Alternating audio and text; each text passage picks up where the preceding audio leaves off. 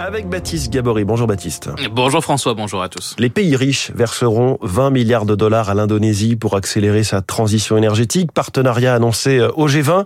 C'est le deuxième de ce type après celui conclu avec l'Afrique du Sud. Des partenariats pour une transition énergétique juste, voilà leur nom.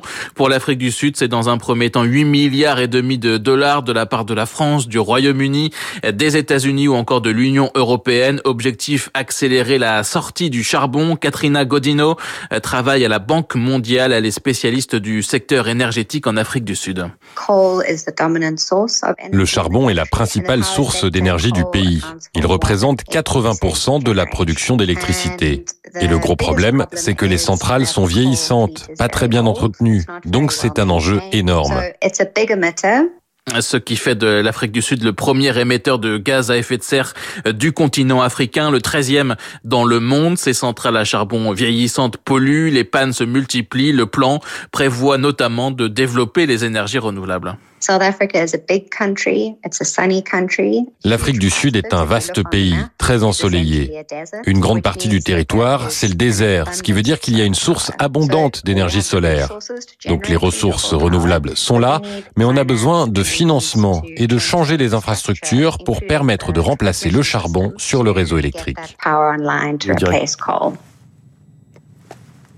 hydrogène vert et voitures électriques, les trois piliers de ce partenariat. Le même type de, partenariat vient d'être conclu donc avec l'Indonésie pour 20 milliards de dollars. L'Indonésie, près de 300 millions d'habitants, cinquième émetteur mondial de CO2 et troisième plus gros consommateur de charbon au monde. Mathilde Borlerance est la responsable climat et nature à l'Agence française de développement ces deux pays, ils se sont l'un comme l'autre engagés sur des hum, trajectoires de transition énergétique rehaussées. Euh, et donc, euh, l'idée, c'est de chercher à accompagner à travers ces partenariats financiers des pays qui prennent des engagements nouveaux des plans ambitieux de décarbonation contre un financement massif. Voilà, c'est le les deals. Alors les sommes, ce sont des subventions, beaucoup de prêts aussi, des investissements privés, et ce n'est qu'une petite partie des fonds nécessaires. L'Afrique du Sud évalue ainsi à 83 milliards de dollars son plan de transition pour les cinq prochaines années seulement.